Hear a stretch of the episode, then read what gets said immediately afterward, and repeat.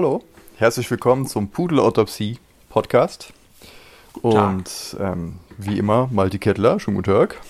Hallo, Sascha Dettbahn, wie Und geht's so? Sascha Dettbahn auch, schönen guten Tag. Ja, ähm, den Umständen entsprechend eigentlich ziemlich gut. Äh, nach wie vor über Skype, nach wie vor Corona-Lockdown. Und ähm, wir haben neulich äh, gesehen, dass äh, Louis C.K. ein neues Special aufgenommen hat. Und äh, ich weiß nicht, wer mit der Sache jetzt nicht vertraut ist. Du kannst ja kurz mal zusammenfassen, warum uns das auf dieses Thema gebracht hat, was wir gleich sagen werden. Genau, also die Idee war, wir sind beide äh, darauf gestoßen, dass dieses neue Comedy-Special jetzt äh, runterladbar und anschaubar ist.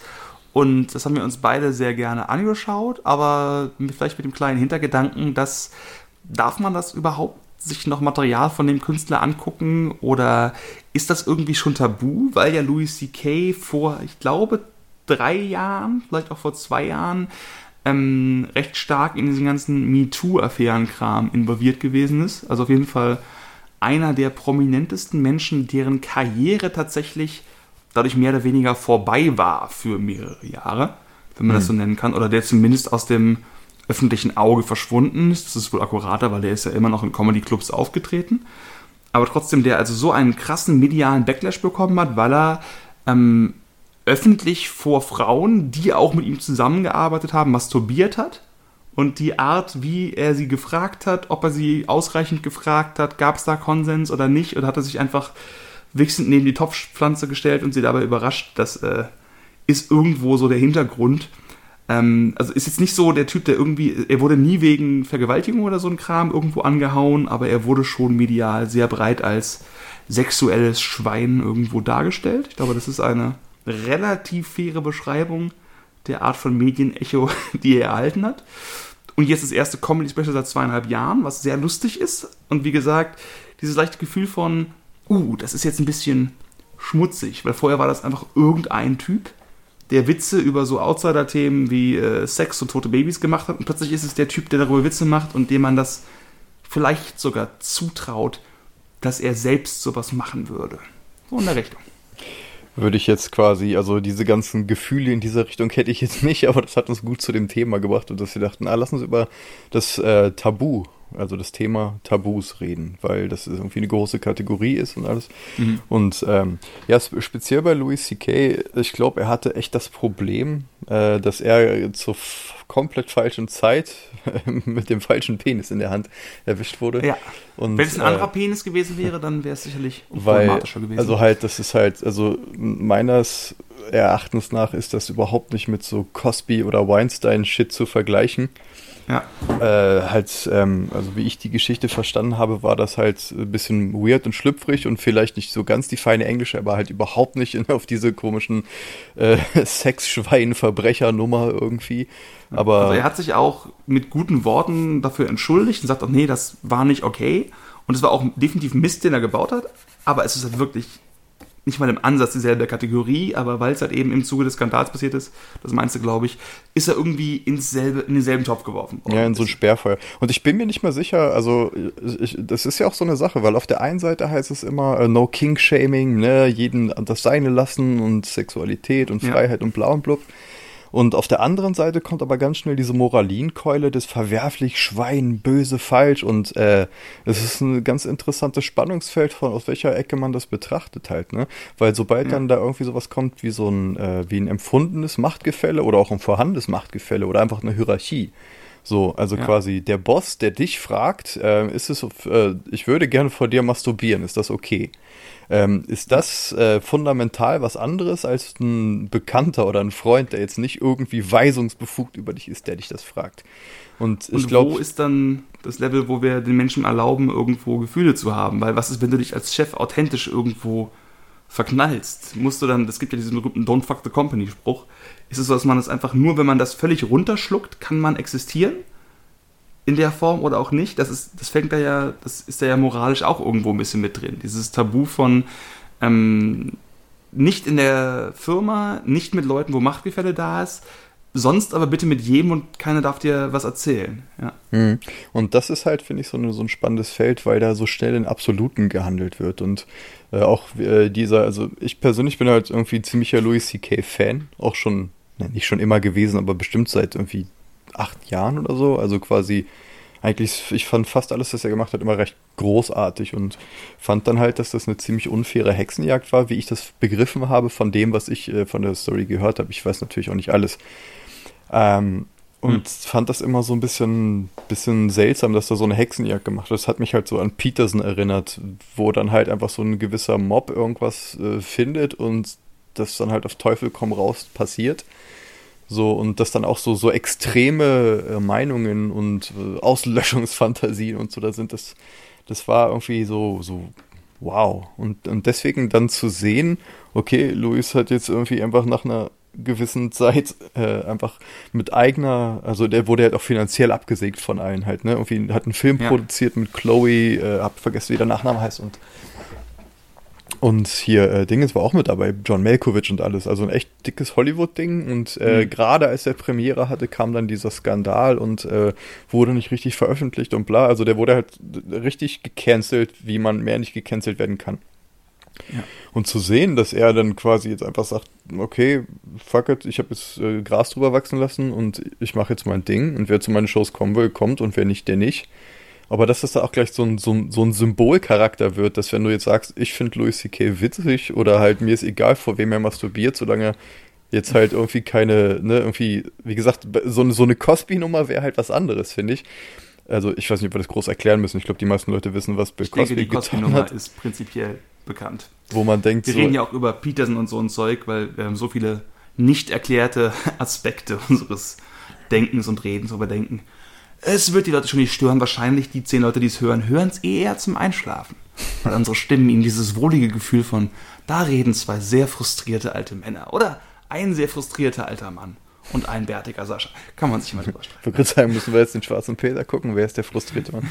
nee, ich empfinde mich nicht als besonders frustriert, sondern ich habe ah. einfach. Nee, mittlerweile wirklich nicht mehr. Das ist. Äh, ich war mal deutlich wütender, als ich jetzt bin. Mhm. So, das ist, äh, das ist gut. Aber das ist, ein, das ist ein Podcast für sich. Ähm, ah ja, Frustration, auch ein Thema. ja, total. Ich meine, ein Tabu, Frustration, das ist ja alles zutiefst In gewissem Sinne, es gibt ja dieses freudsche Idee, dass du halt äh, ähm, irgendeinen Trieb frustrierst, also dass du ihn nicht ausleben kannst. Das hm. Bedürfnis, den im psychoanalytischen Sinne Penis deines Vaters besitzen zu können, wird frustriert, weil du ihn nicht besitzen kannst und deswegen wirst du im späteren Leben Investmentbanker. Ich weiß nicht genau, wie das zusammenhält, aber irgendwo ist da auch eine Form von Tabu, Frustration mit hinterhalten, sicherlich. Ich habe noch das Buch Totem und Tabu genau. von Freud rumstehen, aber da habe ich bisher noch nicht mal reingeguckt. Ich fand nur den Titel. Das wäre die Gelegenheit gewesen. Seht ihr, wir haben sogar die Chance, wenn wir uns ein Thema ein paar Tage vorher überlegen, ähm, Recherche dazu zu betreiben und tun es dann trotzdem nicht, um den freien Geist unseres Gespräches nicht durch unnötiges Faktenwissen in Gefahr zu bringen. Genau, wäre langweilig. nee, ähm, äh, ich weiß auch gar genau. nicht mehr, worauf ich genau hinaus wollte. Also, äh, genau, also ich hatte bei, bei dem, bei dem ähm, Konsum des neuen Louis C.K. Specials überhaupt nicht das Gefühl von, äh, oh, ich mache jetzt was Verbotenes oder so, sondern ich hatte eher das Gefühl von wegen, ja, endlich ist er wieder da und äh, ne, ähm, lang genug äh, sich jetzt irgendwie verkrochen vor irgendwelchen Hatern, so in der Art. Mhm. Ähm, aber nichtsdestotrotz kriegt das eine andere Relevanz, wenn das plötzlich so eine Persona non grata ist. Und auch so diese Geschichte, wenn ich jetzt genau weiß, ich äh, stelle mich jetzt in die Öffentlichkeit und sage, hier, ich finde das gut, was es da ist, dass man dann sofort mitgehangen, mitgefangen in, einer, in so einer mhm. gewissen Rasterfahndung, in, in so einem gewissen Feindbildmodus wahrscheinlich irgendwo wahrgenommen werden kann von irgendwelchen Leuten.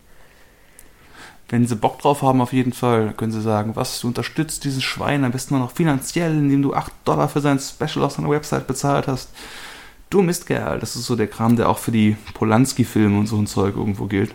Wobei mhm. der ja tatsächlich wohl, Roman Polanski soll ja wohl wirklich eine 15-Jährige vergewaltigt haben. Kann man sich drüber streiten, aber das klingt schlimmer als alles, was Louis C.K. gemacht hat.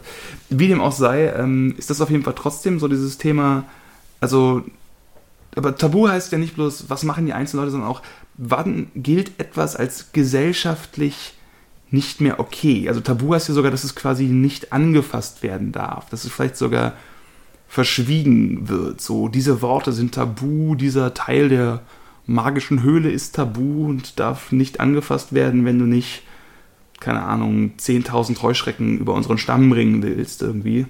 Ist immer irgendwie auch was Mystisches drin. Also, also, also es bräuchte man quasi so gewisse Teile der Welt, die wir ausschließen, um den Rest vielleicht irgendwo haben zu können. Also vielleicht ist Tabu so ein Teil eines metaphysischen In-Group, Out-Group-Prozesses, in dem wir quasi gewisse Teile abspalten und für unsauber, für nicht koscher, für haram erklären, mhm. um dem Rest dann entsprechend diese Sauberkeit zu geben, die sie gar nicht haben könnten, wenn es das nicht gäbe. Also quasi so eine ja. fantasierte Trennschärfe, dass man sagt, äh, es gibt einfach gewisse Dinge. Ich meine, gut, äh, äh, bei manchen Tabus kann man das ja auch hm. so deuten, dass das quasi das, äh, äh, das Einverständnis ist, über gewisse Dinge nicht zu reden, aber damit trotzdem anzuerkennen, dass es die gibt, aber dass die irgendwie Privatsache sind. Was äh, zum genau, Beispiel. Es gibt ja. Na, red weiter. Ähm, ich habe mal irgendeinen Radiolab-Podcast gehört, wo es darum ging, über die mehr oder weniger die Erfindung der Yellow Press, dass es bis zu einem gewissen Zeitalter einfach ein Tabu war, in der Presse über Persönliches zu reden, bei Politikern, über Affären oder was weiß ich was, oder Sexualität ja. oder so. Und dann irgendwann hat das, ich glaube in den 60ern oder 70ern oder so, irgendwann angefangen, dass die ersten ähm, Käseblätter halt irgendwie sowas gemacht haben und das war halt ein totales so, was, äh, das, das geht nicht, das darf man nicht, das, das sind nicht die Spielregeln. Mhm. Und äh, bis sich das dann halt zu dem Dingens heute entwickelt hat, wo es quasi fast nur noch das ist.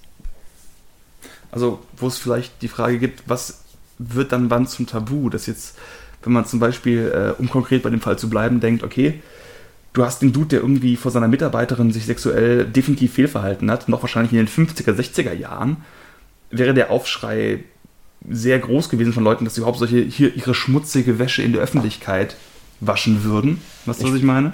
Ich bin mir nicht mehr sicher, Art von Thema, vielleicht, vielleicht wäre sowas gar nicht diskutiert worden. Weißt ja. du, was ich meine? So ein Thema wie Masturbation in der Öffentlichkeit wäre einfach so tabu gewesen irgendwo, hm. dass es in der Form zu einer gewissen Zeit zumindest, auch wenn das, glaube ich, für uns schon recht lange zurückliegt, gar nicht groß angefasst worden wäre. Und nicht, weil es okay gewesen wäre, sondern weil es so tabu gewesen wäre, dass es einfach gar nicht existent gewesen wäre. Mhm. Ich meine, ja. viele so reinliche und saubere Gesellschaften, so im Sinne von USA 1950er, weißt du, was ich meine? Mhm. Da wird eben, ich glaube, das ist ja auch ein Teil der ganzen MeToo-Idee, dass es eben diese Art von Verhaltensweisen, gerade im sexuellen Bereich, von Machtgefälle halt viel krasser gegeben hat, aber es nie so rausgekommen ist, weil es eben tabu war, überhaupt darüber zu reden.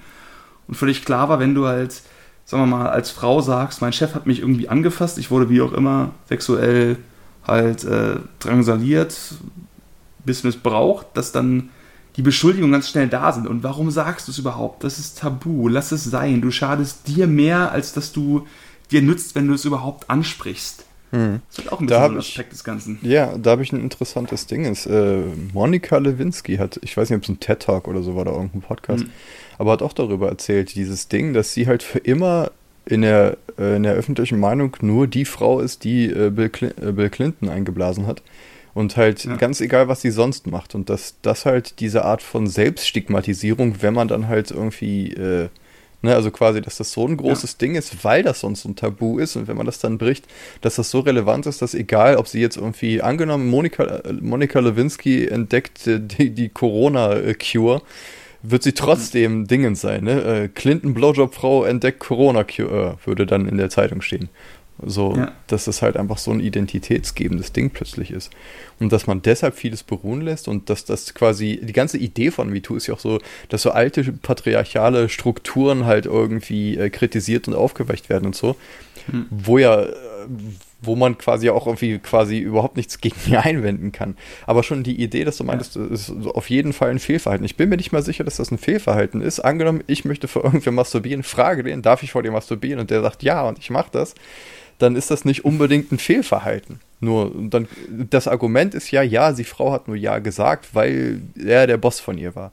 Und da, das ist halt ein Faktor, der, der ist interessant. Da würde ich mich jetzt auf keine Seite stellen. Also das kommt halt darauf an, wie man die Situation liest, wie die Kommunikation mhm. war, ob Leute einfach äh, es verpeilt haben, ihre Grenzen klar zu definieren, weil sie Angst vor Konflikten hatten, ne, ja. einfach rückgratlos.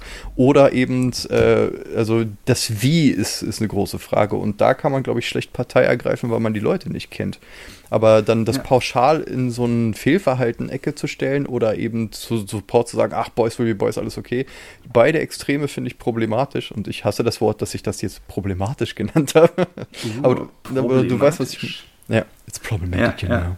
Genau, es ist problematisch. Aber ja, irgendwo, das, äh, es gab halt mal die gute alte Zeit, wo einfach das Reden über Sexualität als solches mehr oder weniger in guten Kreisen nicht drin war. Was halt eben auch dafür gesorgt hat, dass dann quasi eben das Ausleben dieser Art von Sexualität im Stillschweigenden ähm, dir nie wirklich angelastet worden werden konnte, weil einfach nicht drüber geredet wurde. Deswegen waren diese ganzen, ich meine, das ist ja immer noch schlimm genug, aber war halt früher noch viel krasser mit den Studiobossen, die eben wirklich dann die, keine Ahnung, man denkt an Hollywood, was ja, glaube ich, ein wichtiger Teil der MeToo-Debatte auf jeden Fall auch ist. Hm. Ne? Und dass sie sie dann eben halt irgendwo erst nach oben gelassen haben. Also ich bin mir recht sicher, dass es dafür auf jeden Fall individuelle Beispiele gibt, weil es diese Art von Beispiel in fast jedem denkbaren Beispiel von Frau und Mann und Mann ist Machtposition, kann der Frau irgendwas geben. Und wenn du halt den richtigen Wichser an der Hand hast, richtigen Wichser, dann sagt er halt, ja, du kriegst das, wenn du mit mir schläfst. Und das ist halt auf jeden Fall ein ziemlich fieses Ding, was jetzt erst, wo man, wo es etwas enttabuisiert, ja, wo man kann wirklich sagen, wo es durch MeToo, MeToo enttabuisiert worden ist, darüber zu reden. Erst jetzt kommt das irgendwie in der Form ans Licht. Ähm, vielleicht gibt es dann immer so einen gewissen Überschwang dazu. Ähm, dass es jetzt plötzlich so wirkt, als wäre das überall, aber ich kann mir auch vorstellen, dass es halt krass verbreitet ist. Ne? Und plötzlich man, äh, was ist nur aus der Welt geworden, dass alles so und so passiert, aber vielleicht ist es eigentlich schon besser geworden, aber es hat diesen Punkt erreicht, wo man jetzt darüber reden kann. Mhm.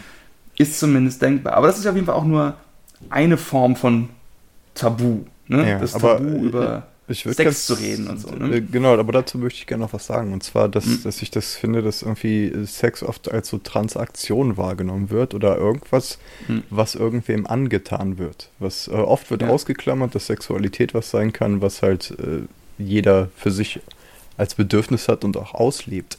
Und mhm. äh, in dem gerade aus diesem relativ, äh, relativ prüden amerikanischen dieser Perspektive ist es oftmals so, dass äh, dem weiblichen Geschlecht, wenn man, wenn man denn noch in Einsen und Nullen teilen möchte, mm. äh, Sex ist, was dem angetan wird und was das männliche Geschlecht in sich nimmt oder will. Weißt du, irgendwie, dass das immer ja. so ein perverses Machtding sein muss und so. Und äh, was nicht heißt, dass es das vielleicht ab und zu ist, aber eben nicht nur ausschließlich. Und ich finde, das ist oftmals auch so, so schwarz-weiß gedacht, so dieses Sexualität ist was, was, was der eine gibt und der andere nimmt. Und das ist schon so, so ein komisches Framing eigentlich. Ja, das stimmt. Ähm, aber das Interessante, gerade wenn man so dieses, diese Art von Sexualität irgendwo sieht, wirkt es dann wieder wie ein anderes Framing.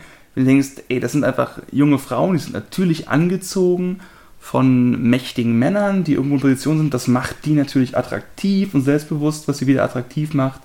Und äh, dass sie dann halt eben die Rolle oder die Position bekommt, ist dann eher ein Zufall oder sowas in der Richtung ist dann auch wieder schwer, weil dann ist es halt so, dass du dann plötzlich jetzt umdrehst und sagst, die Frau ist schuld, die findet das geil, die schläft sie auch noch hoch.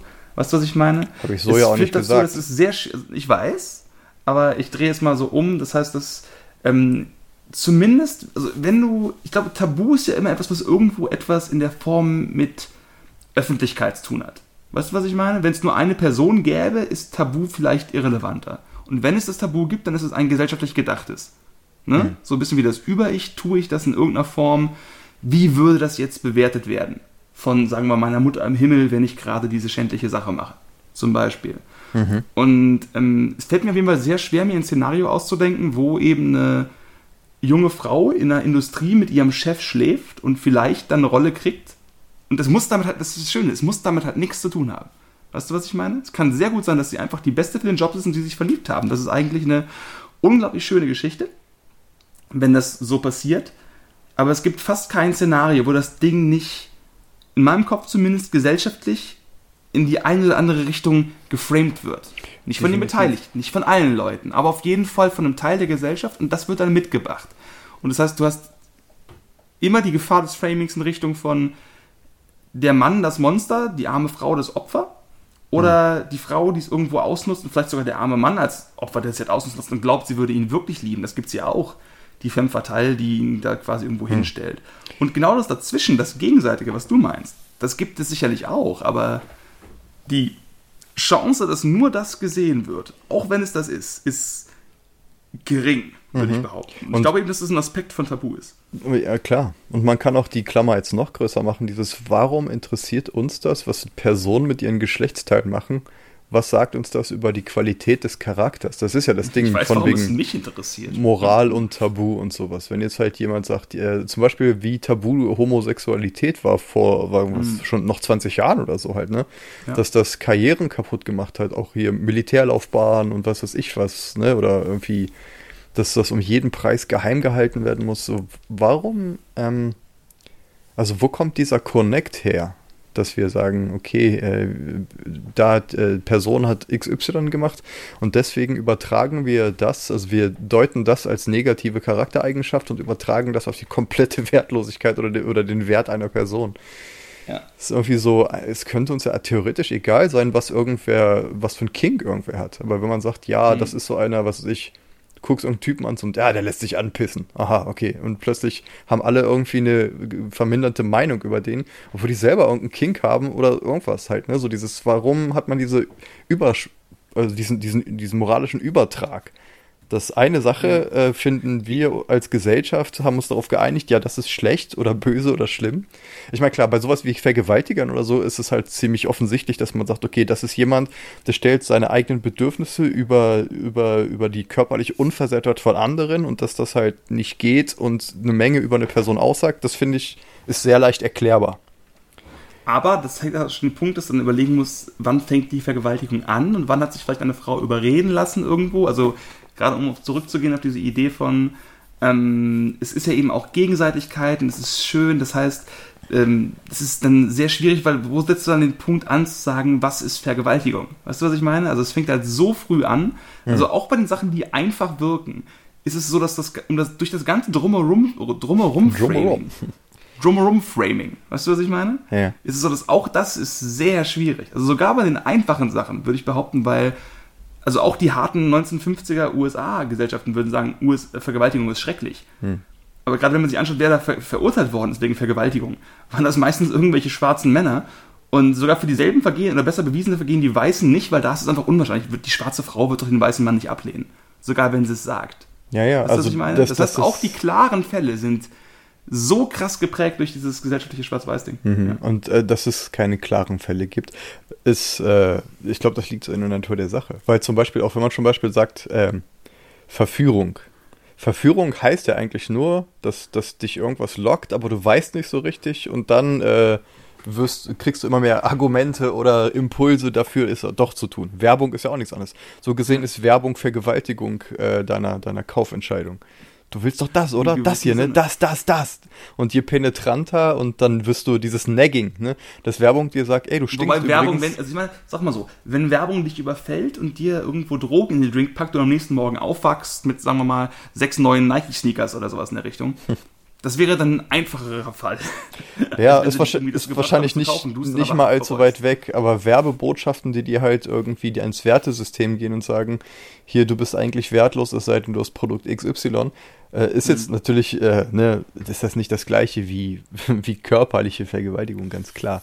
Diesen Fall will ich auch nicht machen. Aber wenn wir schon darüber reden, im Sinne von, Sollten wir als Männer nicht so viele Vergewaltigungswitze theoretisch machen, aber sie sind sehr unterhaltsam. Das ist was ja auch schon sagen, als Mann das und das, das ist alles. Als Mann sollte man nicht, ja, ja. Aber Das das, ist- auf jeden das Fall ist- ein Argument, was man uns so entgegenbringen könnte. Und es wäre auch schwer zu sagen, dass das zu 100% und einfach abzulehnen ist. Weißt du, was ich meine? Weil ich halt genau weiß, dass ich die Erfahrung nicht gemacht habe, irgendwo als Frau in der Situation zu sein. Ich kann es mir auch nicht exakt vorstellen. Natürlich, Männer werden vergewaltigt und auch recht viel, aber von ne? Männern. ja, in, in der Regel auch von Frauen, aber definitiv mehrheitlich von Männern, weil meistens auch die Körperkraft irgendwo ja. und die Machtverhältnisse oft anders verteilt sind. Aber ja, genau. Also man, da merke ich auch schon, dass ich selber so ein gewisses Tabugefühl kriege. Vielleicht sage ich auch deswegen, aha, ich meins aber nicht so und ne? Also ja, weil man das, Gef das Gefühl hat, überall sind, es sind halt überall gewetzte Säbel und mich kotzt dieser ganze Gender-Kack eh total an irgendwie. Also dieser, dieses Krampfhafte darum, dieses, dieser ganze Gender-Kack. ja, im Sinne von, äh, die, oder allgemein, diese Idee von Gruppenidentitäten, die sich gegenseitig anpissen, weil du hast und du hast und du hast und ähm, was nicht heißt, dass die Sache, für die alle diese Leute kämpfen, äh, äh, richtig ist. Also auch aus meinem Empfinden her halt, ne? So dieses im Kern gucken, dass die Welt fairer wird und äh, dass man weniger äh, ne, für seine Gruppe haftbar gemacht wird. So, oh, du bist ein Schwarzer, dann natürlich bist du ein Vergewaltiger. Oh, du bist diesen, weißt du, sowas halt. Dass das halt Bullshit ist, aber das, ähm, dass dann halt durch diese, durch diese Reduktion auf die Gruppenidentität, ähm, ne, ich als Mann darf Folgendes nicht. Das, das finde ich halt Bullshit. Oder ich Was als ich immer Weißer darf spannend Folgendes finde, nicht. ist, wer reduziert das. Wir hatten ja vorhin dieses Ding von, ähm, wer dann aufschreit und irgendwas dazu sagt oder nicht sagt. Also ich, ich kann mir vorstellen, dass viel öffentliche Diskussion passiert ja durch, sagen wir mal, 90% der Leute, die nichts sagen, aber da stehen und sagen, das ist mir egal. Ich habe gar nicht richtig zugehört, weil ich mir auf die Füße geschaut habe. Oder äh, passt schon. Aber du hast halt auf schwarz-weiß gedacht, beiden Seiten eines beliebigen Lagers 5% der Leute, die sehr laut den Mund aufmachen und sagen, das muss jetzt irgendwie so oder so gehandelt werden. Hm. Und weil aber die, die anderen Leute den Mund nicht aufmachen, egal in welche Richtung, und auch nicht zuhören und nicht interessiert sind, wirkt es so, als wäre, wir hatten ja vorhin dieses Ding von ähm, Lucy Cable von irgendwelchen Mobs gecancelt. Den meisten Leuten wird das relativ im Verhältnis der großen Sachen egal gewesen sein. Aber die Leute, die reden, die überhaupt den Mund aufmachen und deswegen wahrnehmbar sind, sind meist Leute mit einer Agenda. Und eine Agenda erfordert ja irgendwie eine Art von Meinung zu einem Thema. Hm. Also ich finde es immer interessant, wenn wir reden irgendwie von, man darf als Mann nicht so und so. Die meisten Leute würden wahrscheinlich denken, ja, dieser ganze Gender-Kram finde ich ein bisschen viel, aber ich weiß gar nicht. Weißt du, was ich meine? Hm. Ob wir da jetzt sagen, der Gender-Kram ist mir zu viel oder wir müssen jetzt, keine Ahnung, überall Sternchen und Xe einbauen. Die hätten da vielleicht ganz schwache Gefühle zu, aber nicht viel. Die Leute, die jetzt antworten darauf, auf sich nehmen, irgendwo Leserbriefe zu schreiben zum Beispiel, weißt du, was ich meine? Twitter-Kommentare loszuschicken oder so.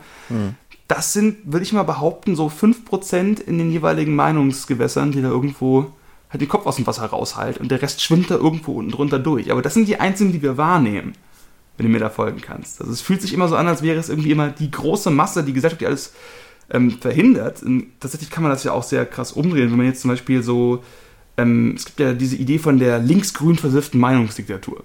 Mhm. Weißt du, weißt was ich meine? Ne? Die gesamten Medien sind gleichgeschaltet, also auch diese ganzen tatsächlich rechten irgendwo äh, Stichwörter und Docusystems, die man da anwenden kann.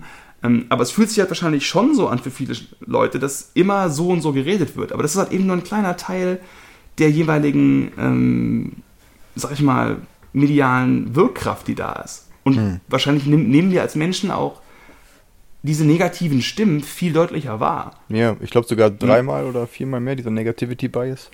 Ja. Und das ist auch dieser Bias von, boah, dieser ganze Gender-Wahnsinn. Es gibt eigentlich gar nicht diesen Gender-Wahnsinn. Weißt du, was ich meine? Es gibt nur einen, aber sehr lauten Teil der Bevölkerung, der das halt für, als sehr wichtig erachtet. Auch aus Hallo? guten Gründen, aber die sind so viel. Ich glaube, wir haben uns wieder Vielleicht verloren. sind sie auch gar nicht lauter, aber vielleicht nehmen wir sie so viel krasser wahr in der ganzen Form, dass Ah, das da irgendwo auch eine Rolle spielt. Bist du noch da oder habe ich dich verloren? Hallo, hallo? Ah. Hallo, jetzt höre ich dich wieder. Hörst du mich? Ja, ich höre dich jetzt, Jetzt auch wieder. hörst du mich? ja, Ah, ich höre wunderbar. dich. Ich glaube, wir waren für so 30 Sekunden getrennt. Ja, Skype hatte sich verschluckt. Ja, äh, genau, ich wollte auch mal sagen, also wenn ich sage, ich habe genug von dieser ganzen Gender-Kacke, meine ich eigentlich auch Hm. irgendwie jetzt nicht unbedingt die Themen, sondern die Art und Weise, Hm. wie über die Themen, nicht, nicht wie darüber diskutiert wird, sondern wie ich wahrnehme, dass darüber diskutiert wird, eben aufgrund der Sachen, die ich konsumiere. Auch fucking Skype Ja. schon wieder weg. Ich höre dich noch gut. Okay, ich hatte hier gerade so ein Geräusch drauf. Ja, das hatte ich auch gehört. So ein kleines Düt. So ein bisschen Star Trek-mäßig. Ja. Also im Sinne von, ich merke einfach so eine gewisse Materialermüdung, weil ich wahrscheinlich einfach zu viel in diesen Dingen unterwegs war. Irgendwie Hm. mit politischer Korrektheit und was man darf, was man nicht darf. MeToo, aber eben auch irgendwie die Rechte, äh, rechts gegen links, Antifa und was weiß ich was. Und Hm. irgendwie in, in Zeiten von Corona und von irgendwie anderen Dingen merkt man einfach, wie so, ah, ich, ich äh, einfach irgendwie keinen Bock mehr über gewisse Sachen Haare zu spalten, wo ich das Gefühl habe, man kommt irgendwie eh nicht weiter, weil es halt, weil, weil, weil einfach niemand auch überzeugt werden will oder so, sondern sobald Leute eine Agenda haben und Mhm. los wollen, hat, glaube ich, Kommunikation ja nicht keinen Zweck, aber ist halt so mühsam, wo man dann denkt, ach, ist so ein schöner Tag heute, ich glaube, ich will über was anderes denken.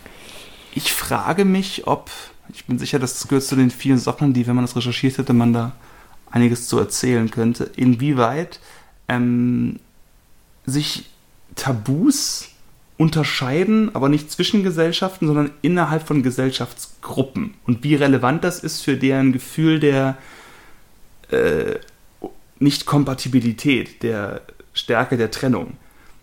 Konkret ist ja tatsächlich, also auch ein gutes Beispiel ist eben alles, was irgendwo Sexualität angeht. Ähm, auf der einen Seite ist das Tabu, homosexuell zu sein. Hm. Und auf der anderen Seite ist das Tabu, in irgendeiner Art und Weise Homosexualität merkwürdig zu finden oder nicht alles zu supporten, was damit zu tun hat. Mhm. Ne? Auf der einen Seite ist das Tabu, transsexuell zu sein, genderfluid zu sein, wie auch immer. Auf der anderen Seite ist das Tabu, in irgendeiner Form zu behaupten, dass das vielleicht nicht alles super einfach und schön und immer perfekt ist, sondern dass es da vielleicht auch Schwierigkeiten mit gibt. Das heißt, wir haben eine Gesellschaft, Leute, die vielleicht in denselben Häusern wohnen, wo also tatsächlich die Sachen von, was darf man sagen, worüber darf man wie reden, sich so unterscheiden. Und Tabu ist ja immer auch so eine Art von diskursiven Minenfeld. Ja, und, oder aber auch sowas von wegen, muss ich nicht drüber nachdenken. Genau, das ist so selbstverständlich. Es ist vollkommen klar, dass das so oder so geht. Und dass das so einen krassen Stressfaktor macht, wo es dann aber auch wahrscheinlich wesentlich einfacher ist, egal wo man jetzt guckt, zu sagen, okay, die sind kaputt, weil deren Tabus sind falsch. Weißt du, was mhm. ich meine? Ja. Und dann zu sagen, dass also nicht bloß, ich habe irgendwie ein Tabu verletzt, was ich nicht kannte, also sowas wie das berühmte Ding von, du steckst in Japan irgendwo zwei Stäbchen in den Reis von oben. Das ist ein super krasser Tabubruch, weil das irgendwo so ein klassisches Symbol für Totenverehrung ist. Mhm. Das ist aber so, okay, das wusste ich nicht. Wenn jetzt aber der Tabubruch das ist, was auf der anderen Seite als Teil der Tabu-Einhaltung gilt. Mhm. So, uff, die Transsexuellen Ne? Und plötzlich ist es so, dass das, was vorher geholfen hat, dich als Teil der tabu-kenntnisreichen Gesellschaft darzustellen, so ich, ne? Hm. Hier gemeinsam, wir werden diese Tabus nicht brechen, bricht genau das das Tabu. Das kannst du so einer krassen Entfremdung führen, würde ich mal behaupten. Oder vielleicht ist es sogar so, dass das ein gewiss, oder, oder ist es im Gegenteil sogar eine ganz normale Art, wie gesellschaftliche Abgrenzungsprozesse funktionieren. Dass gerade das, wo die Tabus sind, vielleicht sogar zwangsweise dann von der jüngeren Generation, in Anführungsstrichen oder wie auch immer, dass genau da dann reingesprungen wird. Hm. Weißt du, was ich meine? Auch das kann natürlich sein. Ja, hm. das ist eine gute Frage, weil ich meine, natürlich jede Subkultur und jede Kultur hat ihre eigenen Tabus, über die sie sich auch definiert. So halt irgendwie, ich glaube, in rechten Kreisen ist es halt ziemlich tabu, ähm, Beziehungen außerhalb irgendeiner Ethnie zu haben, wahrscheinlich. Ja. So und äh, die, da muss man sich da, da keine Gedanken drüber machen, aber dass, dass wenn man dieses Tabu halt blöd findet, kann man da. Äh, es gibt gewisse Tabus, die halt dafür sorgen, äh, diesen Ausschlusskriterien sind. Ne? Angenommen, du bist halt, hast halt gern eine interethnische Beziehung, dann kannst du wahrscheinlich kein Dorfnazi sein und mit denen rumhängen und Mofa fahren. Weil das geht da nicht. Wahrscheinlich. Zumindest wenn es eine echte Beziehung ist. Wahrscheinlich, wenn du die Frau die ganze Zeit runter machst und sie nur als so Objekt bezeichnen würdest könnte das funktionieren. Da bin ich auch automatisch bin ich davon ausgegangen, dass der Nazi ein Mann ist. Mhm. Interessant. Da bin ich also auch quasi Rechten gegenüber sexistisch. Gibt auch Nazi-Frauen. Ja. Auf jeden Fall. ja. Das ist schon krass. Und, äh, oder auch sowas wie, äh, dass es für viele Männer früher ein Tabu war, über Gefühle zu reden. Also überhaupt. Mhm. Ne? So von wegen äh, schweigsam, duldsam mhm. und. Äh, ich bin ein Berg. Ja, genau dieses falsch verstandene Stoizismus. Also ja. in meinen Augen falsch verstanden. Weil die Idee, dass du nur ein Mann bist, wenn du emotional behindert bist, ist irgendwie auch nicht so richtig. ja, genau. Das ist ein bisschen die, das Problem tatsächlich, dass Soziopathen in der Form immer auch irgendwo ein Abbild idealisierter Männlichkeit sind. Hm. Du hast vor nichts Angst und bist sozial von nichts beeinflusst, ist durchaus auch was, was man als Teil eines einer guten männlichen Persönlichkeit nach klassischem Sinne sieht. Das ist halt schrecklich. Das gehört auch zu den Punkten, wo der Begriff toxische Maskulinität durchaus Sinn macht, wenn man das so überträgt. Moment mal, ist wirklich soziopathisches, also gefühlskaltes, armes oder verneinendes Verhalten positiv mit Männlichkeit assoziiert? Und das ist es definitiv. Ja. Und, und ja. Das ist ein spannendes Ding, weil äh, ich finde, das ist immer so situationsabhängig. Angenommen, wir haben irgendwie was. Äh das Haus brennt. Und alle schieben Panik und sind super emotional. Und dann ist dann einer, der behält einen kühlen Kopf und sagt, okay, pass auf, du nimmst die Katzen, ich nehme äh, die Familienfotos und äh, Wertgegenstände, go, go, go. Also quasi dieses jemand, der äh, die Initiative übernimmt und den kühlen Kopf behält, das ist quasi, ja. glaube ich, die positive Kehrseite des sich nicht von seinen Emotionen dominieren lassen. Mhm. das Fugen ist vergessen. Ähm, aber eben im Extremfall ist das halt jemand, der irgendwie neben seinen toten Eltern steht und äh, keinerlei Gefühlsregung hat und das ist dann schnell ein Soziopath irgendwie. So, äh, ja. und ich glaube, das ist eine spektrale Frage, so ein Spektrumsding, dass das halt in gewissen Sachen durchaus äh, was Positives ist und das darf man dann halt auch nicht miteinander verwechseln. Ich will nicht, dass mhm. der mein, dass mein Chirurg irgendwie traurig ist, weil er mir in den Bauch pieken muss, sondern ich will, dass der vollkommen mechanisch sein Ding durchzieht, weil er das trennen kann. Aber es ist halt total traurig, wenn er halt irgendwie nie seine Kinder umarmen kann. you know what I mean? Ja. So, und ich glaube, das ist halt einfach so ein Ding des Einpendelns. Und das ist auch das Problem, was ich bei Tabus oft habe, dass die halt so, so starr sind. Nein, das und das geht nicht. Und dass es ähm, mehr oder weniger so eine Fahne ist, die um gewisse, oder so ein Absperrband, was um gewisse Themen gestellt wird. Also als, als Komplexionsreduktion. So dieses, über das und das muss man nicht reden. Und gerade wir als alte Labertaschen wissen, man muss über alles reden. Und das ist halt total ätzend, ja. wenn du an irgendeine Ecke kommst, über die du nicht reden darfst, gefühlt, weil das ist genau, so frustrierend. Das ist selbstverständlich. Ne? Überhaupt ja, darüber ja. nachzudenken, zeugt schon davon, dass du ein merkwürdiger Mensch bist. Genau, und das ist okay. Ich habe ziemlich früh meinen mein Frieden damit gemacht, merkwürdig zu sein. Und, äh, und das, das ist richtig, also ich finde das wichtig, weil wenn du irgendwie, wenn du, wenn es für dich okay ist, das Gefühl, okay, ich habe mich gerade ein bisschen zum Horst gemacht, weil ich irgendwie was gefragt habe oder sonst was, aber das ist okay, weil nur so kann man außerhalb dieser Komfortzone kommen und in diese, ne, in Tabus reinfragen. Ne, zum, wir hatten das mal in irgendeinem ganz frühen Podcast, wo es irgendwie ging um äh, Victim Blaming und Schuld und bla und so. Hm. Und ähm, da erinnere ich mich noch, das war sehr interessant, dann so eine emotionale Reaktion zu sehen und dann dahinter zu gehen ja. und sich die zu betrachten. Ne? Und und sich selbst immer wieder zu analysieren, warum man irgendwie was hat und wo die eigenen Tabus sind und so. Ne, sowas ist, was ich gesellschaftliche Tabus oder so. Ich meine, es gibt gewisse Sachen, die kann man sich immer ganz gut erklären. Zum Beispiel das äh, biologische Inzest-Tabu. Ja ne, dass man sich das ganz gut erklären kann. So, ja, das ist von so ein Failsafe von der Natur, dass äh, rezessive Erbkrankheiten nicht irgendwie hier Mendelsche Regel, ne? Rezessiv Aber dann ist Inzest doch geil, solange du Kondome verwendest. Und darauf wollte ich gerade hinaus. Das ist mein ganz Verdammt, nein! Endlich mit meiner nicht vorhandenen Schwester schlafen. Nee, ähm, dass es eigentlich äh, keine keine Stich, äh, hieb- und stichhaltige, ist das ein Wort, äh, kein, kein Argument dagegen gibt, wenn, wenn halt gesagt wird, okay, die verhüten, die wollen sich nicht reproduzieren und wenn sich Leute lieben, dann mhm. lieben sich Leute. Nichtsdestotrotz hinterlässt das bei allen so ein komisches, flaues Gefühl. ne, so dieses, ja. Und dem auf die Schliche zu kommen, dieses, finden wir das nur falsch, weil das halt in so, in so vielen Situationen falsch wäre. Also jetzt, und dann auch wieder die Sache, wenn man sagt, warum ist das falsch? Okay, weil äh, das, weil der Nachwuchs dann ähm, eine gewisse, gewisse Anfälligkeit für Krankheiten hat. Dann kann man wieder irgendwie den Bogen überspannen und sagen, aha, ist dann also Leben, was krank ist, weniger wert als Leben, was nicht ja. krank ist. Man dann denkt, hm, so formuliert klingt das halt ziemlich nazimäßig, aber wenn ich mir aussuchen kann, ob ich halt irgendwie Mongoloid bin oder nicht, würde ich lieber Nein sagen. So, und äh, Ne, das, ist wahrscheinlich das ist eine schwierige Aussage, die aber doch von der Mehrheit der Leute geteilt wird. Genau wie diese Aussage von, wärst du gerne dümmer oder klüger? Gar nicht jetzt in dem Bereich von irgendwo, ähm, oder wärst du gerne attraktiver oder weniger attraktiv? Wärst du gerne sportlicher oder weniger sportlich? Ne? Also mhm. jetzt gar nicht im Bereich von irgendwo geistig oder körperlich behindert, sondern einfach nur im Sinne von, wärst du gerne im Mittelfeld beim Schul 100 Meter Lauf oder wärst du gern der Erste? Mhm. Das ist recht klar, dass der Wunsch irgendwo bei den meisten Leuten sicherlich da ist. Das ist ja auch der Kern von allen möglichen Geschichten. Ich wäre gern der Erste, der Beste, der Sieger.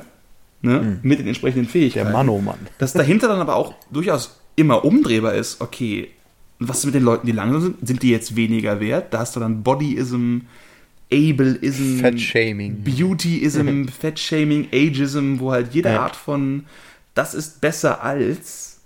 Und das finde ich. Sag ich mal, wenn halt Sport machst, ist es irgendwie recht einfach. Aber da der Wunsch dahinter steckt, besser zu sein, ist es sehr schwer, dann nicht zu sagen, dass es nicht zu sein irgendwie weniger wert wäre, was ja in der Idee einer, jeder Mensch ist qua, sagen wir mal, christlich betrachtet Seele gleich viel wert wie der nächste. Da gibt es immer irgendwo so ein gewisses Überkreuz. Ja, ja, und das ist genau das, also ich finde, dass wir da gerade dieses Spannungsfeld, also dass wir da diesen Punkt richtig gut getroffen haben, der es interessant macht. Und wo ich bei mir selbst auch am meisten dieses Emotionale merke, ist halt, dass, dass in vielen von diesen sehr progressiven, nein, alles ist gleich toll und so, eine gewisse Verlogenheit steckt, weil es im Endeffekt genau das ausklammert, dass Leute halt Nummer eins sein wollen und so. Aber dass oftmals mhm. das dann mit zu grobem Maß gemessen wird oder mit einer zu schlechten Kamera zu verpixelte Bilder gemacht werden im Sinne von, ähm, ich finde sowas wie wert und besser und schlechter, das sind, das sind Metaebenen. Es ist nicht nur eine Ebene, der sagt, okay, äh, wir machen jetzt einen Wettlauf und jeder, der nicht unter den ersten fünf ist, wird erschossen, weil der wertlos ist, mhm. sondern, sondern die ersten fünf sind halt die besten fünf im Wettlauf, aber nicht unbedingt im Salat machen oder im Sockenstricken. im Wettlauf an diesem Tag, unter Gen diesen Bedingungen, mit diesen Vorkenntnissen. Genau. 10.000 Aspekte. Und, und ich finde auch irgendwie, äh, dass das so dieses, dieses Sabotieren von Exzellenz, ne, was man dann auch schnell irgendwie äh, als elitär oder so sehen kann. Ne? Wenn man so angenommen zum Beispiel, äh, ist ja sowas wie, wie Förderung von Leuten, die ein besonderes Talent haben. Ne? So angenommen, mhm. zum Beispiel, du, du bist Musiklehrer. Muss man mhm. nicht mal annehmen, ist ja so. Und du hast jetzt irgendwie in mhm. deiner Klasse vielleicht zwei, drei Kinder, wo du merkst, die haben irgendwie einen total guten Zugang dazu, die haben mhm. ein gewisses Talent und so. Ähm, pädagogisch gesehen wäre es ja dann total sinnvoll, den Eltern das irgendwie nahezubringen, von wegen hier, äh, der hat total Spaß an Musik oder die hat total Spaß an Musik und äh, ich, ich merke da was und ähm, also ein gewisses Talent mhm. und würde empfehlen, dass, dass sie ihr Tochter irgendwie Klavierunterricht anbieten, wenn sie Bock drauf hat oder sowas. Ja. Ne, dass man einfach sieht, oh, hier ist Potenzial, ich fördere das. Wie, oh, aus all meinen Setzlingen, diese Pflanze wächst besonders gut, ne, der gebe ich jetzt besondere Aufmerksamkeit, damit die besser gedeiht und äh, transzendiert. Dieser Nietzsche, mhm. Nietzsche, Nietzsche Wille zur Macht im Sinne von, oh, Exzellenz, wir können hier übers Mittelmaß hinaus und das ist ja eigentlich jetzt mal eigentlich ziemlich positiv. Oh, irgendwas äh, erfasst, ne, bricht raus. Dann aber halt äh, diese andere ja. Sicht auf die Dinge mit, ja, aber was ist mit denen, die es nicht haben? Ist das nicht unfair? Und ja, ist es, aber das Leben ist unfair. Ja, aber was machen wir mit denen? Ja, erstmal nicht wie Dreck behandeln wäre schon gut, nur weil die nicht gut darin sind, sind die vielleicht in anderen Sachen gut. Und dann halt zu kapieren, dass sowas wie Exzellenz oder äh, Hierarchie oder sowas einfach ein Multi-Ebenen-Spiel ist und äh, dass diese Verflachung ähm, da oftmals propagandistisch stattfindet, ist, glaube ich, das, was mich persönlich so wirre macht das Spannende dabei, dass ich merke, dass ich äh, in der äh, Ressorte darauf äh, auch merke, dass ich tatsächlich das nur machen kann, wenn ich den Begriff Talent ein bisschen zerpflücke. Weißt du, mhm. was ich meine? Also ich finde, Talent ist einfach, wenn es darum geht, dass große Basketballspieler wahrscheinlich besser sind und mhm. der eine tut ist einfach, keine Ahnung, 30 Zentimeter als sein Nachbar.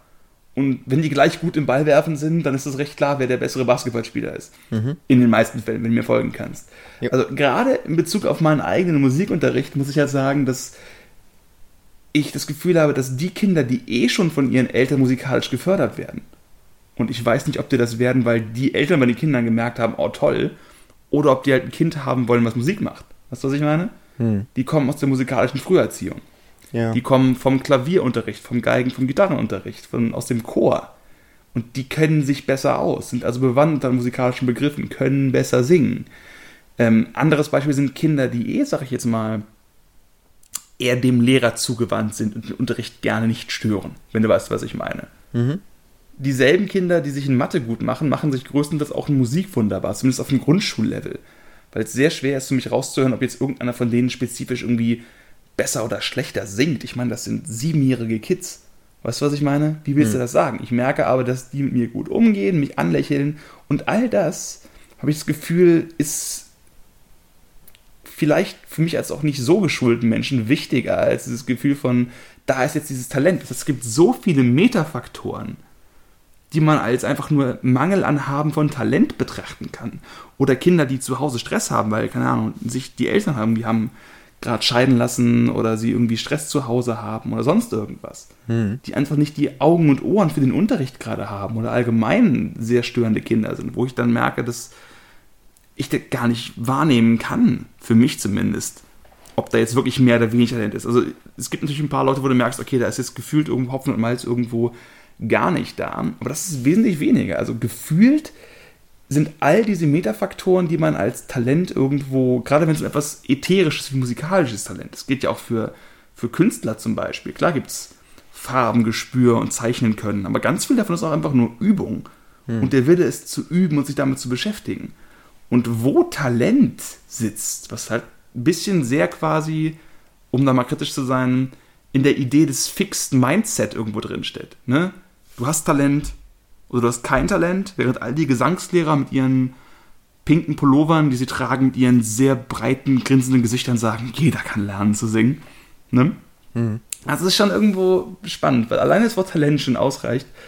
Und das ist auch, glaube ich, so eine Tabufrage irgendwo. Es gibt Leute, die werden aufspringen und sagen, hör auf zu sagen, es gäbe kein Talent, du verdammter Mistkerl, du machst alles kaputt. Oder auch zu sagen, das Reden von Talent als solches spricht schon von einer Vorselektion und davon, dass wir vergessen, wie viele Umstände es gibt. Ne? Sogar dieses kleine Wort reicht aus, um das Ganze ja. so hart zu zerpflücken. Nee, ist ein sehr guter, sehr guter Einwand, weil in meinem Beispiel war das jetzt sehr reduziert auf mhm. äh, schematisch quasi. Ne? Einfach, also ich finde, wenn man jetzt halt bei dem Dingens zum Beispiel bleibt, bei dem Wettlauf, ist da halt sehr klar abzusehen, wer der schnellste war. Aber eben, wie du schon meintest, mhm. an dem Tag, wir wissen nicht, wie die Förderung ist und so.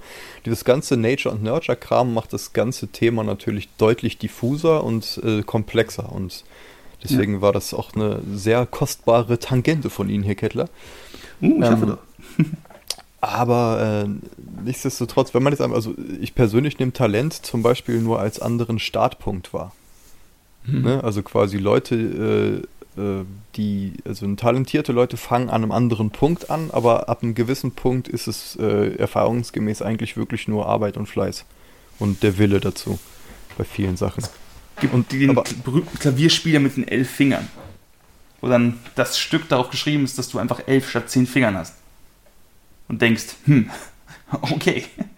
Das sind ja. dann Beispiele für einen echten, nachweisbaren anderen Ausgangspunkt. Also es gibt halt auch Virtuosen und sowas. Und klar, und ähm, aber äh, also dass das diesen ganzen Punkt, den ich eigentlich machen wollte, bringt das ganz gut auf den, naja, Punkt dass halt, dass, dass es Hierarchien gibt, dass es Virtuosen gibt, dass es einfach Leute gibt, die in gewissen Sachen einfach kompetenter sind, aus welchen Gründen auch immer. Ne? Das ist jetzt mhm. das, was äh, das beinhaltet, was du gesagt hast. Und dass man das irgendwie mehr oder weniger anerkennt, dass es so ist, dass es einfach attraktivere Leute gibt, aber dass es halt auch irgendwie äh, mehrere Ebenen gibt. Dass es nicht heißt, ja, ähm, na, also quasi äh, ich, ich glaube, ich kann das gerade gar nicht so klar formulieren, was jetzt bei mir quer sitzt. Also halt. Ich glaube, ein die, Punkt, die, wo ich dann da immer. Ähm, ich habe dich gerade ein bisschen unterbrochen. Zieht euch. Ich, ich wollte nur kurz auf den Punkt gehen, dass, dass es halt dieses, ähm, dass das die, der, der Kampf für das Gerechte dann manchmal zu so gewissen Scheuklappen führt, die sagt, nein, alle sind gleich, diese Participation Trophy Scheiße. Mhm. So, und das finde ich ist halt widersinnig äh, zur Förderung von Potenzial und Dingen, aber gleichzeitig sollte man natürlich im Kopf haben, dass alles viel komplexer ist, viel Nature und Nurture und dass nur weil jetzt jemand halt äh, nicht als erster ins Ziel kommt, dass das nicht heißt, dass der in anderen Sachen gut ist und dass es immer, finde ich, äh, inspirierend und zutiefst menschlich ist, Leute zu Dingen zu motivieren und äh, zu gucken, dass die ihr Ding finden, worin sie gut sind. Und dass, wenn man in, nichts exzellent ist, dass man dann trotzdem nicht wertlos ist als Mensch, sondern äh, dass, dass man dieses Leistungsspektrum, sage ich jetzt mal ganz eklig deutsch, ähm, so definiert, mhm. dass es halt auch zum Beispiel vielleicht sind manche Leute einfach gute Zuhörer oder einfach gute Leute an sich halt, ne? Oder einfach äh, haben Herz für Tiere oder so, dass all diese Dinge wichtige Sachen sind, über die man seinen Selbstwert generieren kann, dass das nicht unbedingt in so einer mhm. Kompetenzhierarchie sein muss, dass es aber nicht heißt, dass es keine Kompetenzhierarchie gibt. Weißt du, so dieses ja. Verheiraten von diesen beiden Sachen.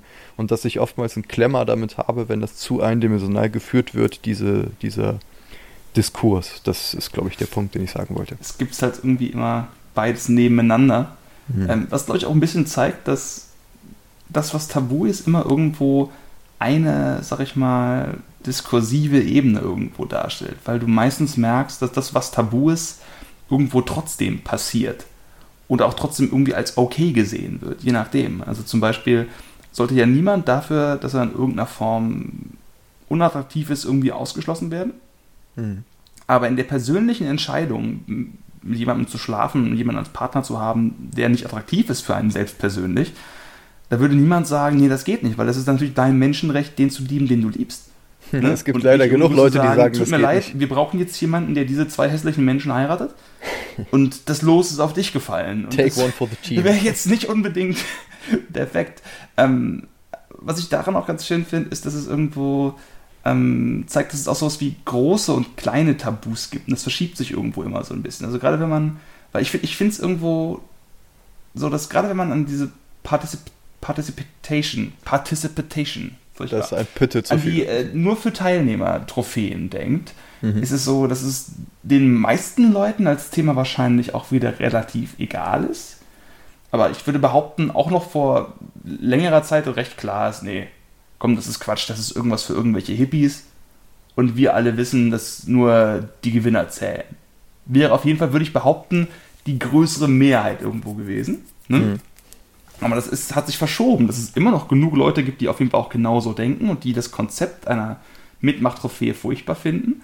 Dass es aber definitiv breiter akzeptiert ist heutzutage und dass es mehr Leute gibt, die das für sich so quasi als die Selbstverständlichkeit betrachten. Also, dass quasi das, was hinter einem Tabu liegt, irgendwo mit auch, sag ich mal, Persönlichkeitseinstellung irgendwo zu tun hat. Wahrscheinlich so der, je offener du bist, desto offener bist du gegenüber sowas wie sexuellen Tabus und je verschlossener und regelkonformer du bist, desto wichtiger ist es dir, dass alle sich irgendwie gleich verhalten. Was dann eher so mit so einem individuellen Gefühl des, das ist richtig, das ist, das passt mir. Es war nicht mhm. unbedingt wegen einer guten, intellektuell ausgereiften Begründung, sondern wegen einem, das fühlt sich für mich irgendwie ein bisschen so an. Ja. Und dass ich das halt eben auch wirklich verschieben kann. Dass es also diese großen Tabus gibt, wie Inzest-Tabu, die auch da sicherlich angefasst werden, aber es ist schwer vorstellbar, dass sich das komplett kippt. Weißt du, was ich meine? Oder das Nekrophilie-Tabu, das die klassischen biblischen zehn Gebote, mal von den ganzen Christentumern abgesehen, von wegen bring keinen um, Tabu, wobei auch wieder Kriegszeiten und so ein Zeug das brechen. Und vielleicht kann man sogar sagen, dass es früher so wäre, dass gerade dieses keine Gotteslästerung das größte Tabu gewesen wäre. Ne? Und man schaut sich heute noch viele muslimische Staaten an, wo das sicherlich auch noch der Fall ist. Und zumindest bei uns ist heutzutage Gott, Gotteslästerung so ein, äh, das ist doch kein großes Tabu mehr. Zumindest nicht mehr in dem Maße. Hm. Und dass sich das halt eben, du hast halt diese großen Sachen, die sich langsam oder kaum verschieben. Und dann hast du dieses große Schlachtfeld der vielen kleinen Tabus, die permanent hin und her gezogen werden. Hm. Ja. Das ist interessant. Ich habe gerade so einen Podcast über, ähm, über frühe Punkbands und so äh, gehört. No Dogs in Space. Das ist äh, interessant, ja. von den Last Podcast on the Left Leuten, von einem und seiner Frau zusammen. Da geht es halt mhm. um die Anfänge der Punk-Szene in den USA, England und so. Und dann hört man manchmal, was damals halt äh, die Leute schockiert hat, wo man denkt, aha, ne? Und das ist, das ist ja genau so ein Ding, wo man einfach merkt, das, das war mal ein Tabu, das ist für mich nicht mehr vorzustellen. Genau wie Gotteslästerung für uns wahrscheinlich kein, kein Stück Adrenalin irgendwie zum Vorschein bringen würde weil das mhm. halt einfach so ein, ja, okay, klar ist das so. Aber zu anderen Zeiten war das was anderes und ähm, und dann auch zu wissen, dass, dass das, äh, jegliches Tabu eigentlich immer nur so ein soziales Konstrukt ist, was so aus Zeitgeist und Politik und was weiß ich was gespeisten Dingen ist. Und ich finde, je mehr man sich äh, mit diesen buddhistischen Relativkonzepten auseinandersetzt, desto desto weniger Energie oder desto weniger Bock hat man darauf, irgendwie äh, sich aufzuregen über Tabubrüche und sowas. Weißt du, was ich meine? Kann man sich eine Gesellschaft oder ein Konzept ohne Tabus vorstellen? Ich glaube also nicht. Also es ist tatsächlich so, dass es, weil ich, ich, ich also ich weiß ich, ich tendiere mehr als du auf jeden Fall zum berühmten Schwarz-Weiß-Denken. Ja. Das wir auch so Bonmot-mäßig immer da haben. Also zumindest gerade, wenn ich mir vorstelle, wie andere Leute darauf reagieren. Und ich glaube, ich sehe halt bei, egal wie frei und anders wir sind, es wird immer irgendeine Art von so dann nicht Tabu geben. Ja. Ich würde zum Beispiel sagen, dass ich aktuell in den meisten Kreisen, in denen ich mich bewege, ist, wenn jemand sagt, ich bin überzeugter Christ und ich glaube tatsächlich, dass das, was in der Bibel steht, aufs Wort so passiert ist. Ne? Hm. Das wäre schon so ein sozialer Tabubruch tatsächlich ein bisschen. Hm. Weißt du, was ich meine? Während so, ja, es ist alles Quatsch, wirkt so wie nur, ne? Ja, also, das ist kein halt perfektes Beispiel, aber das ist auf jeden Fall ein anderes Ding, aber das ist, also, die Idee wäre ja, könnte man sich im buddhistischen Sinne alles so entspannt, grau, undefiniert betrachten, dass tatsächlich es keine Tabus gibt. Und da da weiß ich nicht, ob das geht. Ja, ich glaube, dann ob werden... Tabus immer quasi zwangsweise Ja. irgendwie ja, Leitlinien sind, an denen man sich Ist es. einfach in der Also- Art, wie Denken funktioniert. Ich meine auch nicht, dass das jetzt die, der, die pauschale Lösung dafür ist, sondern Hm. Also das ist das, äh, was, das, was ich meinte, je mehr wir an Tabus rumstricken und drüber nachdenken, desto mehr merkt man ja, wie komplex das ist. Zum Beispiel, ne, meine, meine äh, Wettlaufgeschichte, wo du dann ankamst mit den, mit den, mit dem Umfeld des, des Dingens, ne? Mhm. Und so, dass man immer merkt, okay, da wird es nochmal grauer, nochmal grauer, nochmal grauer und nichts ist so klar definiert. Und alles, was man sich lang genug anguckt, wird irgendwann super ungewiss. Ich meine, das ist ja der ganze Witz vom Pudelautopsie-Podcast. Ne? Egal, was man sich Mhm. lang genug anguckt, wenn man eine Stunde an einem Thema rumredet und eine Stunde ist lächerlich wenig, Mhm. dass man merkt, wie komplex das alles ist und dadurch eben nicht so einfach in Schwarz und Weiß zu hacken und folglich sind Tabus halt auch immer nur diese Abkürzung. Und ich glaube, Ja. viele Leute neigen zum Schwarz-Weiß-Denken einfach aus Angst vor sozialen Geschichten und es ist dann leichter, sich an, äh, äh, an begebene oder etablierte Pfade zu halten, um nicht ausgeschlossen zu werden. Und dass es deshalb Shorthand für Sicherheit ist und das kommt wahrscheinlich aus so Kindheitstraumazeug, dieses, okay, ich weiß, äh, Sicherheit ist ein, ist ein, ähm, vom, ist, ist ein teures Gut und äh, man erlangt Sicherheit, indem man nicht auffällt und nicht auffallen tut man, indem man Wege geht, die bereits etabliert sind. Erstmal Genau. pauschal. Und dann von da aus, wenn man sich sicher genug fühlt, guckt man, wo man jetzt rumwildert. Und meine Idee ist halt, wenn man anfängt, wie wir das tun, an den Sachen so ein bisschen rumzudenken, merkt man halt immer wieder, dass, dass, dass es keine, du findest nie den Bedrock. Es ist nie die tragende Säule. Es ist immer nur wie das nächste Konstrukt. So halt. Ne. Sogar Sex mit deiner Mutter ist, wenn man intellektuell drüber nachdenkt, durchaus vertretbar. Eieiei. Hast du jetzt gesagt, aber ja. Habe ich jetzt gesagt. ne, so dieses, dieses Ding mit, ähm, ah, es gibt so viele Sachen und äh, auch, auch wenn man, also zum Beispiel ein Tabu, ähm, ich weiß gar nicht, wo ich das neulich gehört habe, ich glaube auch in einem Podcast überraschenderweise, wo es dann denkt, ähm, ähm, probier mal aus Hitlers Perspektive zu denken. Als wäre Hitler der Protagonist. Okay, das, jetzt bin ich gespannt. Ja, so weil äh, Hitler wird ja mal dargestellt als das personifizierte Böse und wir müssen das als was komplett unmenschliches, psychopathisches hintun und Mhm. ne, das ist ja so ein so ein so ein wie so ein wie, so- wie so ein Symbol und das Symbol ist nicht penetrierbar. Das ist das Böse, was es zu bekämpfen gilt. Wenn man dann Ja. überlegt, Hitler war ein Junge, ne, also wurde geboren, hatte Eltern, hatte eine Kindheit, hatte Erfahrungen, war im Weltkrieg, hatte Hobbys, hatte Lieblingsessen, all diese Sachen, die man immer nicht hören will, weil es ihn menschlich macht. Dann zu überlegen, Ja. stell dir vor, du wärst Hitler, wie kommst du dahin? Zu dieser Idee mit, hey Moment, es gibt so gewisse, es gibt so gewisse Wertigkeiten und Rassen und bla bla und dann dieses sich in, diese Idee versteigen und zwar so weit, bis man was weiß ich, wie viele Menschen irgendwie in den totalen Abgrund führt. Ähm, Mhm. Aber das ist eine gute Übung für einen. Und das ist auch ein ziemliches Tabu noch in unserer Zeit. Ja. Fällt mir gerade auf. So. so, aber denke mal aus Hitler aus Protagonistensicht. So, Ja. und das ist quasi die Hausaufgabe zum Thema Tabu für alle Leute, die zuhören.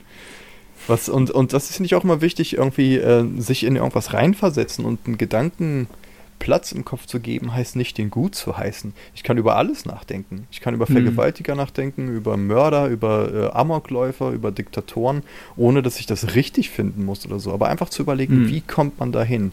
Und ich finde, man lernt eine Menge über sich selbst. Und das ist ja auch diese, diese äh, jungsche Idee, ne, des, der, des, der, der. Schattenarbeit so ein bisschen. Dieses zu gucken, dass, dass äh, Hitler ist keine andere Spezies als du. Das ist ein Mensch. So, und das heißt, wenn Ich Hitler das gerade kurz sowas- für Hm? zwei Sekunden weg, nicht wundern. Oh, gerade mit meiner gut. schönen Hitlerrede. Aber nur ganz kurz, Ähm, nur ganz kurz. Die ist noch genau. drauf. äh, ich, Ja. äh, ich meinte gerade, ähm, dieser Gedanke, Hitler ist keine andere Spezies als du. Hitler ist ein Mensch gewesen und du bist auch ein Mensch. Das heißt, mehr oder weniger, äh, das ist nichts, was unmöglich wäre, für dich in diesen Headspace zu kommen. Und jeder, der sich das denkt, macht sich, glaube ich, ein bisschen was vor. Was nicht heißt, dass wir alle eigentlich Secret Hitler sind, so wie geheime Wichtel, sondern dass das einfach durchaus in dem. Potenzial der menschlichen Natur ist. Und ich glaube, wenn man damit seinen Frieden macht, klingt jetzt ein bisschen blöd. Ich, ich will, also, es, man, man soll es nicht, ja, I'm cool with being Hitler, sondern einfach nur im Sinne von, das ist die Möglichkeit oder, oder Mörder oder sonst was. Und zu wissen, wie konstruiert das alles ist, die, unsere ganze Sicherheit und das ganze Selbstverständlichkeitsding und so. Und ich finde, das hilft so ein bisschen, diese, diese Sache so ein bisschen zu auszuloten. Ja, aber ich finde, da ist dann auch die Kraft der Tabus dann irgendwo da, weil es gibt halt so gewisse Sachen, man denke eben an Hitlers Perspektive irgendwo, wo man dann wahrscheinlich auch sagt, okay, wenn wir als Gesellschaft jedem einzelnen Menschen darum bitten, diese eigentlich sehr deutlichen Leitlinien nochmal durchzudiskutieren, intern, dann ist das die Energie, die wir darauf verwendet haben wollen. Weißt du, was ich meine? Also es gibt wahrscheinlich irgendwo so ein Argument immer für, ähm, es wird immer Aspekte geben, wo wir einfach sagen müssen, okay, nee, das geht einfach nicht und das ist so und jetzt isst dein Brokkoli, sonst kommst du aufs Zimmer. Nicht, weil es nicht äh, absolut denkbar wäre, dass der Brokkoli eventuell nicht schmeckt oder mit Zink versetzt ist oder Hitler irgendwo ganz viele gute Ideen hatte, sondern weil es ähm, zu viel Zeit des kollektiven Gedankengangs aufwenden würde, immer wieder zu dem Ergebnis zu kommen, dass Hitler nicht im Recht war. weißt du, was ich meine? Also nicht, weil man, diese Gedanken sind wichtig und gut, aber kollektiv wahrscheinlich irgendwann zu viel. Und dann kann man immer sagen, nee, weißt du was? Das ist genau wie zum Beispiel dieses ganze ähm, Holocaust-Leugnen-Verbot, wo ich denke, man kann drüber nachdenken, kognitiv geht das alles, aber es ist ganz okay, dass wir nicht jedes Mal da das Raumschiff neu bauen müssen. Ja, nicht jedes Mal. Also im Sinne von, es macht schon Sinn, dass gewisse Tabus an gewissen Sachen sind. Und das ist auch quasi so dieser mhm. Schluss, dass, dass wir uns als Spezies darauf geeinigt haben, dass sowas wie Hitler nicht geht. Äh, Finde ich natürlich ja. durchaus richtig. So auch so gilt zuerst pro Louis C.K. ist das. Also aus ja. diesem Podcast kann man uns wahrscheinlich ja. echt irgendwelche Geigen bauen. Aber wenn man richtig hinhört, merkt man, wie wir es meinen. Also das ist halt, ähm, das ist trotzdem... Ähm, don't, don't Hitler, people. Mir, das ist mir, so. Genau. Mir fällt so dieses äh, Jung-Zitat ein, so der Baum, dessen Krone äh, bis, bis hoch in den Himmel reicht, dessen Wurzeln müssen bis in die Hölle reichen. Und deswegen finde mhm. ich es interessant, solche Sachen zu erforschen. Und eben, mir gibt das einen tieferen Realitätsbezug, denke ich zumindest. So, Man guckt Sachen sich eben auch mal die schmutzigen Ecken an. Genau. Weißt du, was ich meine? In einem Gerade Haus gibt es eben nicht nur die sauberen, weiß getünchten Wände, sondern darunter auch Zwischenwände, in denen eine Menge Zeug rumkreucht und fleucht, mit dem man sich eigentlich gar nicht auseinandersetzen möchte. Hm, genau. Und je mehr man das macht, desto weniger, und da komme ich auf das, was ich vorhin meinte, desto weniger wütend ist man. Oder desto weniger hat man hm. das Gefühl, diese Sachen unbedingt kontrollieren zu müssen und keine Ahnung. Hm. Ich glaube, ich weiß ich auch nicht. ich wollte eigentlich zu irgendeinem schlauen Fazit kommen, aber ich merke, ich glaube, ich habe dazu gar kein schlaues Fazit. Ähm, es ist ein unglaublich komplexes Thema, was, glaube ich, tatsächlich uns für immer begleiten wird. Aber Ach shit, jetzt guckt euch die schwarzen Stellen an und werdet trotzdem nicht zu Hitler. Ist eigentlich immer eine gute Aussage. Genau. Also guckt euch die schwarzen Stellen an. Ich habe schwarz und schlecht gleichgesetzt. Nein! Ah, du altes Cis-Schwein. Ah? Jetzt haben wir gar nicht, wir haben yes. vorher, bevor wir aufgenommen haben, haben wir gemeint, ja, man kann doch so viel über Tabus und Kunst und Tabubruch und so reden und wir sind komplett in eine andere Richtung gegangen. Aber, Aber auch eine spannende Richtung. Ja, kann man auch machen. Genau. Okay, wir sind auch schon über eine Stunde. Ja. Ich glaube, das kann man so stehen lassen oder, oder irgendwann weitermachen. Aber wie gesagt, die ganzen Themen sind eh so dicht beieinander, dass früher oder später ackert man sich daran ab. So, nochmal Disclaimer-Fazit. Wir sind weder äh, große Vergewaltiger noch die größten Hitler-Fans aller Zeiten, äh, aber die Welt ist deutlich komplexer, als man denkt. Und ja, bleibt gesund in der Quarantäne. Genau. Okay. Wünschen euch nicht die größten Hitler-Fans aller Zeiten. genau, Just Schuli. Was für ein Soundbite. Schön, dass man das sagen muss. Nein. Fantastisch. Okay, dann äh, ja, herzlichen Dank, Herr Kettler. Herzlichen Dank, Herr Detmer. Und ja, bis dann, bye. Bye, bye.